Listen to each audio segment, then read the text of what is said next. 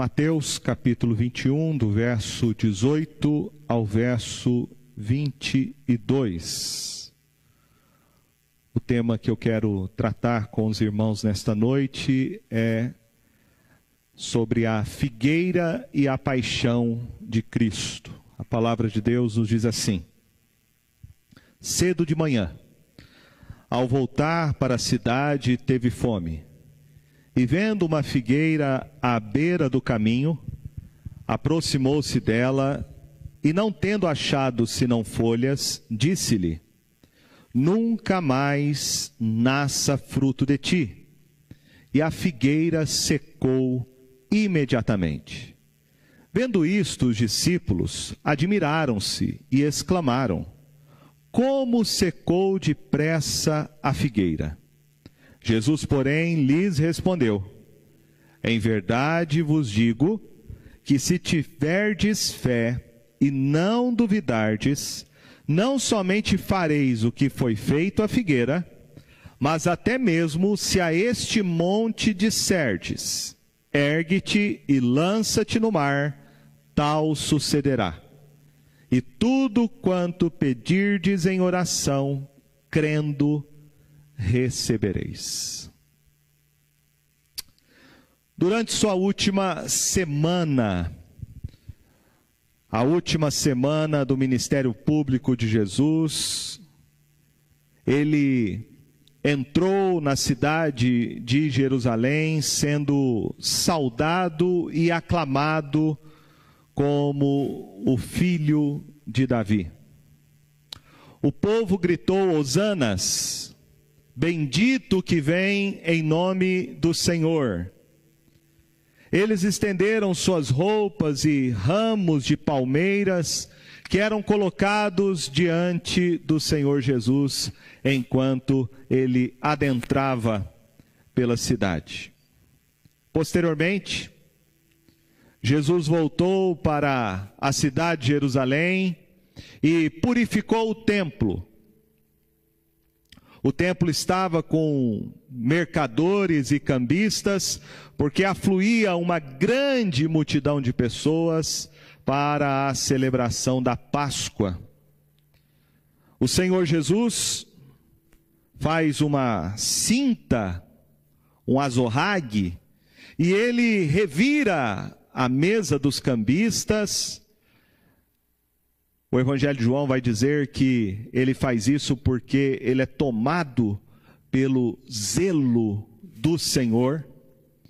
E ele expulsa todos aqueles que estavam, segundo ele, transformando a casa de Deus num covil de salteadores. Agora, nesta narrativa de Mateus, nós encontramos novamente o Senhor Jesus entrando na cidade de Jerusalém pela sua terceira vez.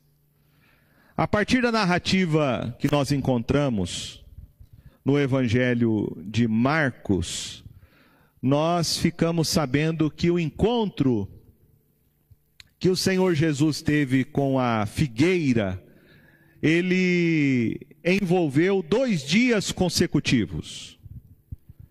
Jesus amaldiçoou a figueira na manhã, quando ele entrou em Jerusalém para purificar o templo, e no dia seguinte, os discípulos perceberam que esta figueira estava totalmente consumida.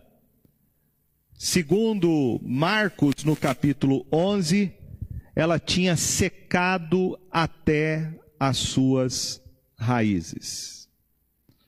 No Evangelho de Mateus, o que nós temos é uma condensação desses dois eventos numa única descrição. À luz do que Jesus declara sobre a figueira, nós podemos aprender que ele está relacionando tanto a sua entrada triunfal em Jerusalém, como a purificação do templo e a rejeição que ele posteriormente recebe da nação de Israel. como diz o próprio Evangelho de João, ele veio para o seu e os seus não o receberam. Jesus não amaldiçoou a figueira por causa da sua ira da figueira, mas a sua maldição sobre a figueira foi a sua denúncia pública do juízo de Deus que viria sobre Israel pela sua rejeição e hipocrisia. A purificação do templo foi uma denúncia da adoração de Israel, mas a maldição da figueira foi uma denúncia contra toda a nação. No início da semana, quando o Senhor Jesus entrou em Jerusalém, o povo o saudava como rei. A expectativa que as pessoas tinham a respeito dele era uma expectativa mundana e circunstancial. Eles esperavam um rei como Davi, eles pensavam que Jesus iria libertá-los da opressão do Império Romano. Porém, Jesus não veio fazer isso. Ele não veio ser um político, um imperador como César. Na mesma semana após ele ser saudado como rei, o povo pediria logo depois de alguns dias, a sua crucificação na sexta-feira diante do governador Pôncio Pilatos. Tanto Mateus como Marcos registram que na manhã, após ele ter purificado o templo, Jesus voltando de Betânia para Jerusalém, Betânia que era um vilarejo que ficava perto de Jerusalém, cerca de três quilômetros, onde Jesus sempre se hospedava na casa dos irmãos Marta, Maria e Lázaro, o texto diz que ele teve fome. Pode ser que Jesus não tenha comido nada, ou que ele tenha saído de madrugada, como a gente vê no relato dos evangelhos, que era o seu costume orar de madrugada no Monte das Oliveiras. Embora ele fosse o Filho de Deus, em sua encarnação, o Senhor Jesus tinha todas as necessidades físicas normais que são características de qualquer ser humano. Portanto, quando ele viu uma figueira solitária à beira da estrada, ele esperava encontrar algum fruto para comer. As figueiras eram árvores muito comuns na Palestina e também bastante valorizada. Não era uma árvore incomum. Elas crescem naquela região, podendo chegar até seis metros de altura, tornando-se uma excelente árvore para fazer sombra naquela região que faz muito calor.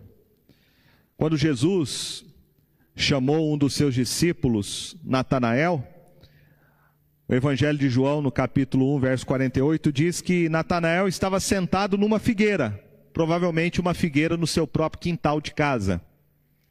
Antes dos judeus entrarem na terra prometida, o próprio Senhor descreveu Canaã como uma terra de trigo e cevada, de vides, figueiras e romeiras, terra de oliveiras, de azeite e mel, conforme está em Deuteronômio capítulo 8, verso 8. O profeta Zacarias, também falando sobre a vinda do Messias, ele disse, em Zacarias capítulo 3, verso 10: Naquele dia, diz o Senhor dos exércitos, cada um de vós convidará o seu próximo para debaixo da vide e para debaixo da figueira. Então, o lugar favorito para as pessoas poderem se reunir era debaixo da sombra de uma figueira. Podemos chegar à conclusão de que a presença da figueira é um símbolo de bênção e prosperidade para a nação, enquanto a sua ausência se tornaria um símbolo de julgamento e privação. Normalmente, uma figueira produzia o fruto antes do surgimento das folhas. Portanto, quando Jesus encontrou nada exceto folhas, ele está desapontado, porque uma figueira com folhas já deveria ter frutos. As figueiras davam frutos duas vezes por ano. Pela primeira vez no início do verão. Aqui provavelmente estamos no mês de abril. E uma figueira na altitude da cidade de Jerusalém normalmente não teria frutos. O próprio evangelista Marcos diz isso lá no capítulo 11, verso 13, que não era tempo de figos. Mas se esta figueira tinha folhas, ela deveria ter figos. Jesus, ele vai usar então esta figueira como uma espécie de parábola. Lembremos que ele sempre fez isso durante seu ministério terreno. Ele usou a criação como pássaros, água, o clima, as flores, sempre para ilustrar o seu ensinamento. E nesta ocasião ele usou uma figueira estéreo para trazer um ensinamento sobre a situação da nação de Israel. Este povo, a semelhança desta figueira, estava espiritualmente estéril. O Senhor Jesus usa a ilustração desta figueira como uma parábola visual para retratar que a falta de frutos na figueira era um retrato da falta de frutos espirituais que não foram achados no povo de Israel porque a figueira era estéril.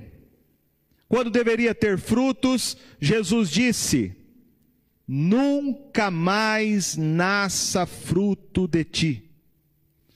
Com essas palavras, o Senhor Jesus está pronunciando uma maldição sobre a figueira.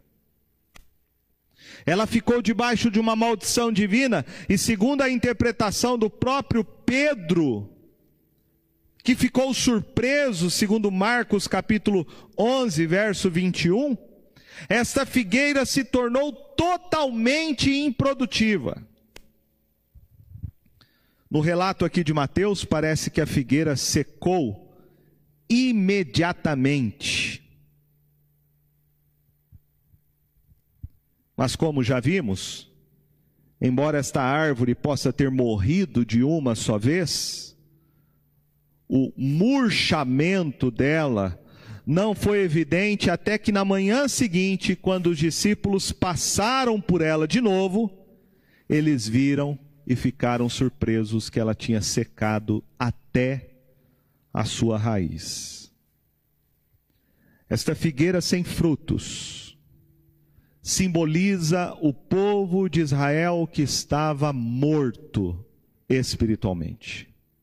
As suas folhas representam a religiosidade externa que eles demonstravam em sua prática religiosa. E a falta de frutos representa a aridez espiritual. O apóstolo Paulo, mais tarde, escrevendo aos Romanos, no capítulo 10, verso 2, descrevendo o povo judeu, ele vai dizer que eles têm zelo por Deus, porém não com entendimento. Escrevendo para Timóteo, em 2 Timóteo capítulo 3, verso 5, Paulo descreve os homens que têm forma de piedade, negando-lhe, entretanto, o poder. Então, a ausência de frutos nesta figueira é uma clara indicação, uma indicação de que esta figueira simbolizava a falta de salvação que não havia no povo de Israel por causa da sua incredulidade. Na Escritura você vai ver que o fruto sempre é uma indicação de salvação. O fruto sempre é um apontamento de uma transformação do poder de Deus. O Senhor Jesus vai dizer em Mateus capítulo 7 que a comunhão das pessoas com Deus é evidenciada pelos seus frutos, que elas produzem em suas vidas. E ele disse em Mateus capítulo 7, verso 18 a 20: Não pode a árvore boa produzir frutos maus, nem a árvore má produzir frutos bons. Toda árvore que não produz bom fruto é cortada e lançada ao fogo. Assim, pois, pelos seus frutos os conhecereis. Em outra parábola contada por Jesus, que é a parábola do semeador, ele descreveu a boa terra, que é aquele que ouve e pratica o evangelho. E ele vai dizer em Mateus capítulo 13, verso 23: mas o que foi semeado em boa terra é o que ouve a palavra e a compreende. Esse frutifica e produz a cem, a sessenta e a trinta por um. Em outro momento, o Senhor Jesus também vai dizer para os seus discípulos em João capítulo 15, verso 5: Eu sou a videira, vós os ramos. Quem permanece em mim, eu nele, esse dá muito fruto, porque sem mim nada podeis fazer. Então veja comigo que frutos é uma linguagem sempre para se referir à manifestação da verdadeira graça e salvação de Deus. A lição de Jesus sobre a figueira foi que Israel, como nação, tinha uma caricatura religiosa que impressionava todos que olhavam e observavam a sua prática. Mas do mesmo modo que a figueira chamava a atenção de todos pela sua beleza, o brilho das suas folhas verdejantes, mas não tinha frutos, Assim também, não adianta alguém professar uma religião se esta pessoa não tiver verdadeiros frutos de arrependimento e conversão. Como a fecundidade é sempre evidência de salvação e piedade, a esterilidade é igualmente a evidência de perdição e impiedade. Uma religiosidade infrutífera. Ela pode ter muitos sinais exteriores. As suas roupas, liturgias, procissões, cerimônias, orações, música, uma série de apetrechos que estão simbolizados aqui nesta, figu, nesta ilustração da figueira com as suas folhas. Jesus, durante o seu ministério terreno, ele próprio censurou a vida dos religiosos fariseus. Eles eram homens que oravam, doavam grande quantia de dinheiro, de ofertas, eles jejuavam, mas faziam tudo isso para serem vistos pelos homens, para receberem aplausos, elogios e reconhecimento da sua arrogante piedade. A última semana do ministério terreno de Jesus foi um retrato bem vívido da vida infrutífera que estava escondida debaixo das folhas verdejantes desta hipocrisia religiosa. No começo da semana, ele é saudado como rei. Mas quando chega na sexta-feira, a sua morte é reivindicada pelo mesmo povo. Eles cantaram no domingo ou na segunda-feira, bendito que vem em nome do Senhor. Agora na sexta-feira eles vão gritar em coro: crucifica-o, crucifica-o. Veja comigo que essa rejeição ao Senhor Jesus como Salvador teve um preço muito alto. O texto fala que o Senhor Jesus amaldiçoou esta figueira. E esta maldição veio sobre a nação de Israel 40 anos depois, quando os romanos invadiram Jerusalém, destruindo o templo, trazendo morte e muito sofrimento a toda a nação. O Senhor Jesus, quando purificou o templo, a mensagem dele foi que aquela adoração que o povo de Israel prestava era inaceitável. Agora que ele está amaldiçoando a figueira, ele está dizendo que a nação de Israel está sendo condenada por sua pecaminosidade e esterilidade espiritual. O Senhor Jesus deixa claro que todo e qualquer tipo de hipocrisia traz sobre si o santo juízo de Deus. Isto ele já havia advertido seus discípulos, ele já havia falado para eles sobre este perigo, que é o perigo da hipocrisia. O fermento dos fariseus, quando ele disse lá em Lucas capítulo 12, do verso 1 ao verso 5, acautelai-vos do fermento dos fariseus, que é a hipocrisia. Nada há encoberto que não venha a ser revelado e oculto que não venha a ser conhecido, porque tudo que disserdes das escuras será ouvido em plena luz. E o que disserdes aos ouvidos no interior da casa será proclamado dos eirados. Digo-vos, pois, amigos meus, não temais os que matam o corpo e depois disso nada mais podem fazer. Eu, porém, vos mostrarei a quem deveis temer. Temei aquele que, depois de matar, tem poder para lançar no inferno. Sim, digo-vos, a esse deveis temer. Em outras palavras, Jesus está dizendo: sua vida precisa ser para agradar a Deus, não para agradar os homens.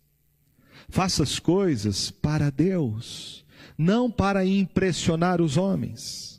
Tenha consciência de que tudo que falamos e fazemos, de que tudo está patente aos olhos de Deus, e quando temos essa consciência, não há razão alguma para ter o temor dos homens.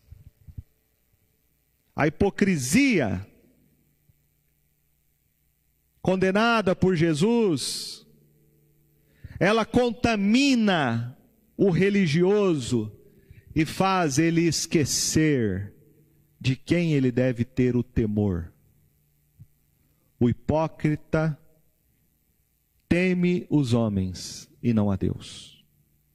O seu temor é dos homens, porque ele é um adorador de si mesmo. A sua religiosidade está baseada em suas obras, no seu próprio mérito. O fariseu, ele não faz as coisas para a glória de Deus. Veja comigo que a partir do verso de número 21 até o verso 22, o Senhor Jesus muda o seu discurso, tomando como ponto de partida a parábola da figueira, para ensinar uma outra verdade que ele queria que os seus discípulos aprendessem. O princípio que ele ensinou na parábola da figueira é que a profissão religiosa sem a realidade espiritual é uma abominação para Deus. E isso será amaldiçoado. Será castigado.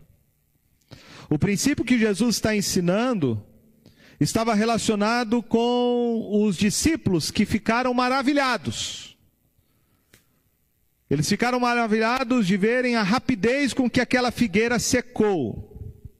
Eles sabiam por que secou, porque eles ouviram Jesus amaldiçoando, mas eles não conseguiam entender como ela poderia ter secado de maneira tão rápida.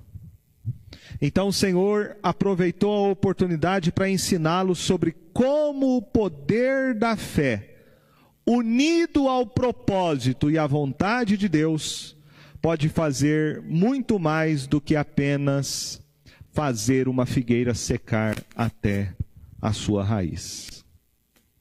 Em resposta à perplexidade dos discípulos, Jesus faz a seguinte declaração doutrinária. Verso 21. Em verdade vos digo que se tiverdes fé e não duvidardes, não somente fareis o que foi feito à figueira, mas até mesmo se a este monte disserdes, ergue-te e lança-te no mar, tal sucederá. Veja comigo que Jesus está usando uma linguagem figurada. Ele está fazendo aqui o uso de uma hipérbole, né, de um exagero. A frase que ele usa, ergue-te e lança-te no mar, era uma metáfora utilizada na literatura judaica. O que essa expressão significa é que as pessoas podem resolver grandes problemas que aparentemente são problemas impossíveis de serem solucionados. Qual é este poder que podemos ter para resolver problemas que são humanamente impossíveis?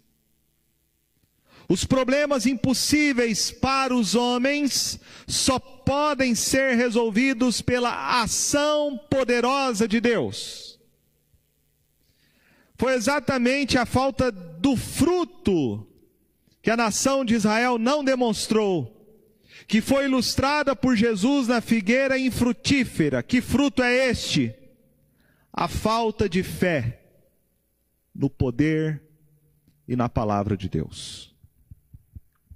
Lá em Hebreus capítulo 11, verso 6 diz: De fato, sem fé é impossível agradar a Deus Porquanto é necessário que aquele que se aproxima de Deus creia que Ele existe e que se torna galardoador dos que o buscam.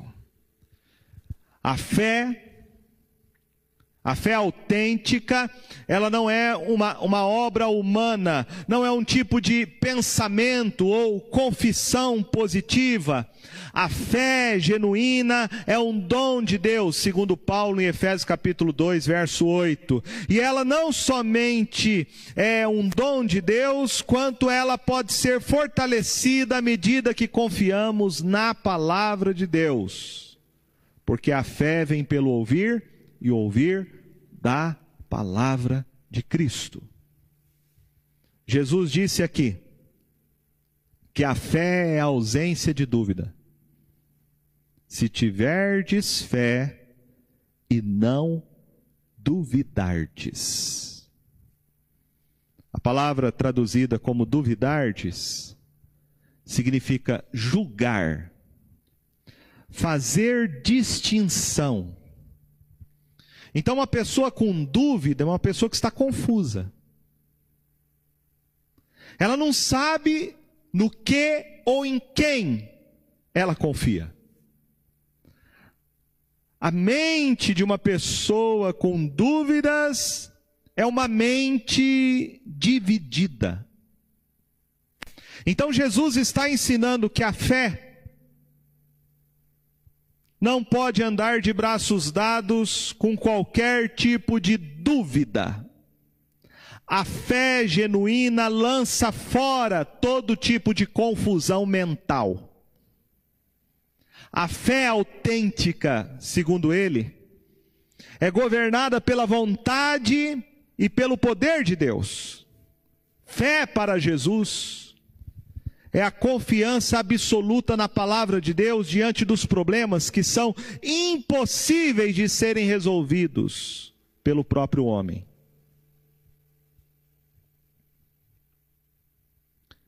Não somente fareis, ele diz no verso 21, o que foi feito à figueira, mas até mesmo se a este monte disserdes, ergue-te e lança-te no mar, tal sucederá.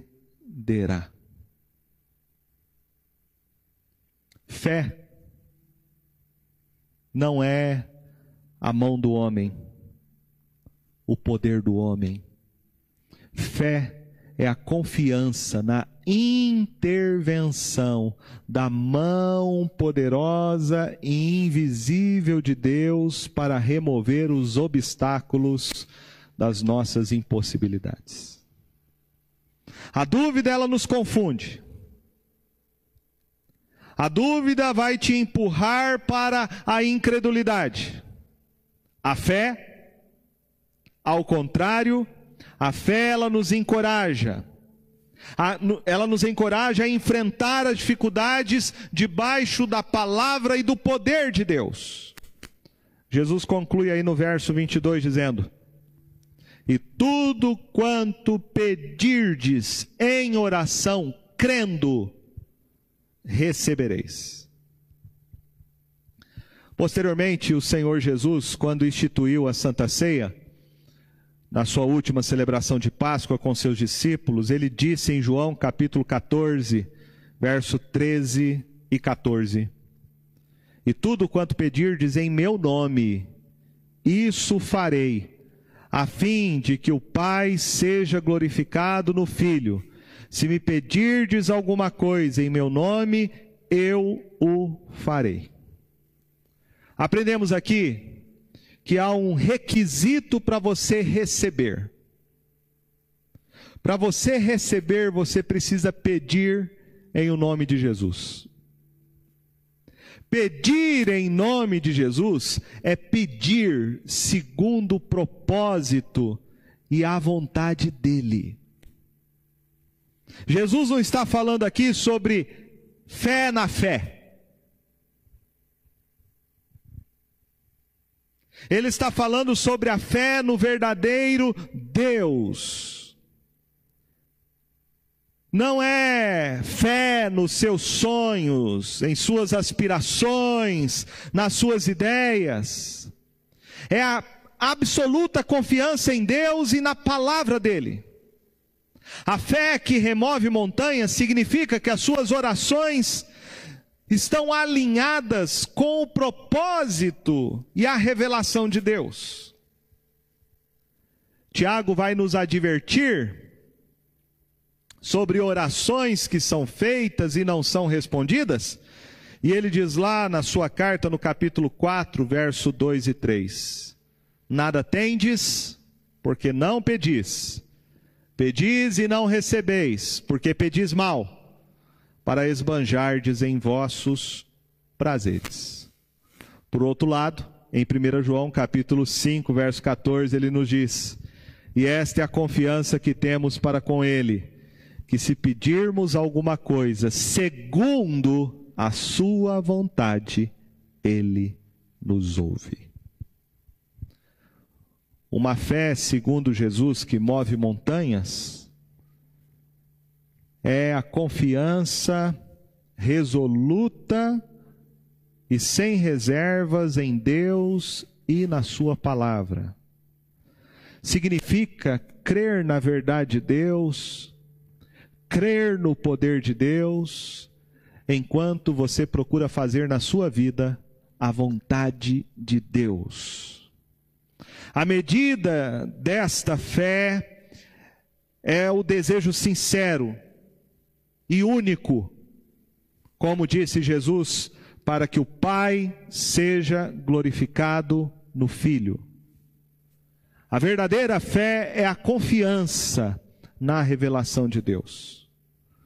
Quando um crente ele procura viver a sua vida de maneira consistente com a palavra e ele confia no poder de Deus, Jesus garante aqui que a sua solicitação, o seu pedido, a sua oração será atendida, porque a sua oração honrará tanto ao Pai quanto o Filho.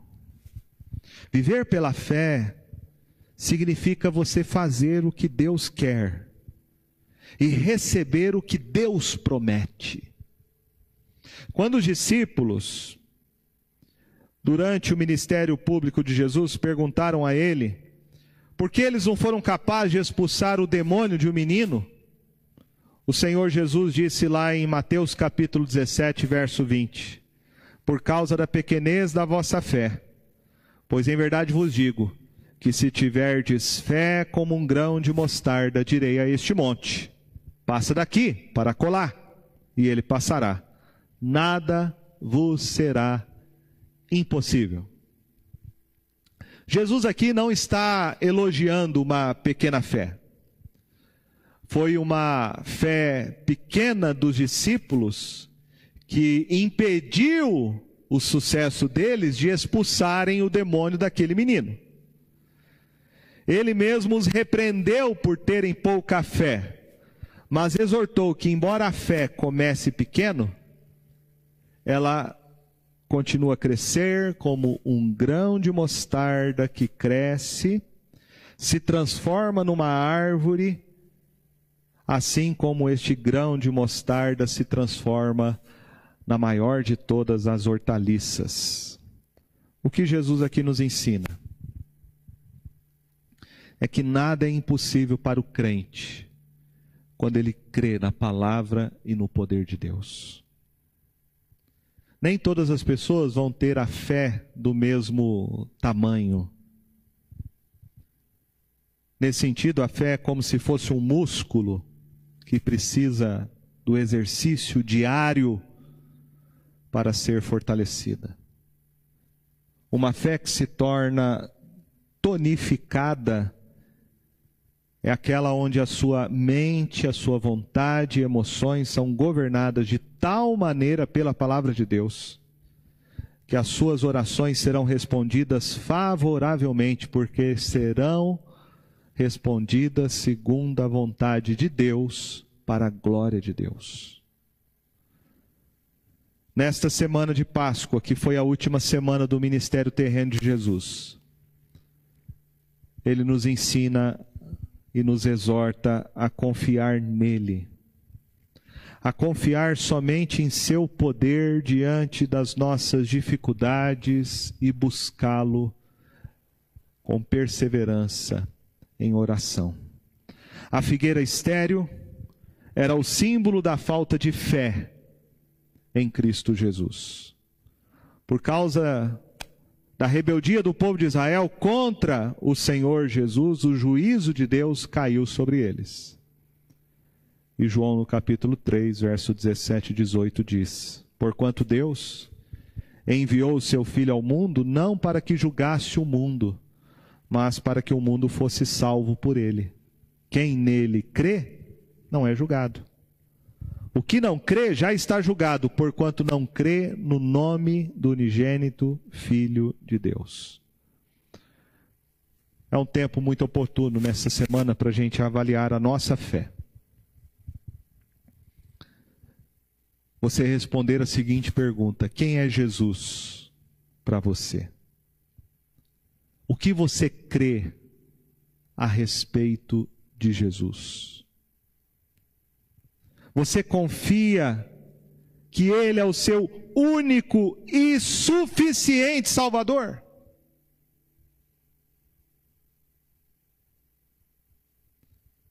Se você crê assim, você nasceu de novo.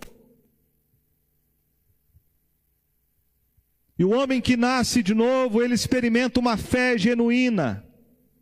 Uma fé que vai dominar a sua mente cada dia mais quando você medita e se alimenta da palavra de Deus. Esta fé que traz luz à sua mente, esta fé que transforma a sua vontade e aquece o seu coração. É a fé em Cristo Jesus. É o poder de Deus É esta fé que nos faz viver diante das impossibilidades que enfrentamos ao longo da vida. Jesus, durante a semana da sua paixão, Ele não se deixou levar pelas vozes que o saudaram no início da semana e que no final pediram a sua morte. Ele sabia quem ele era, porque a sua vida era, confi, era, era guiada pela confiança na palavra do Pai, que disse a ele no seu batismo, quando começou o seu ministério terreno: Este é o meu filho amado em quem eu me comprazo. Jesus viveu sua vida toda confiando na palavra da boca do Pai. Ele próprio deu sua vida para o propósito que o Pai o tinha enviado a este mundo, que foi morrer na cruz pelos nossos pecados para nos reconciliar com Ele. Ele morreu na cruz, ele removeu os montes da morte, do inferno, da impossibilidade humana que nós jamais poderíamos fazer por nós mesmos, para que através dele, da sua ressurreição, nós pudéssemos desfrutar da vida eterna e da salvação. Cristo Jesus jamais duvidou da palavra do Pai. A palavra da boca do Pai era o seu alimento e a sua força. Nós aprendemos aqui que Deus ele não edifica a sua igreja, ele não constrói o seu povo com melhores ideias, programas, com os melhores métodos, embora essas coisas podem ter o seu lugar em, em sua obra. Deus promete revelar verdadeiramente o seu poder apenas e através de crentes fiéis crentes fiéis, que em oração persistente procuram apenas a sua vontade confiam de todo o coração no seu poder e na sua palavra. Digo para você nessa noite: creia em Cristo. Creia em Cristo somente. Não se assemelhe a esta figueira infrutífera. Peça ao Senhor Jesus que faça da sua vida uma figueira que produza frutos, fruto de fé. O fruto da obediência, que é o amor verdadeiro. O fruto de viver na dependência do poder de Deus. Para que diante das dificuldades que surgirem na nossa caminhada, nós possamos crer unicamente de que Deus ouvirá as nossas orações e de que nós receberemos, segundo a vontade dEle, o que Ele tem planejado para cada um de nós. Que Deus assim nos abençoe, em nome de Jesus. Amém?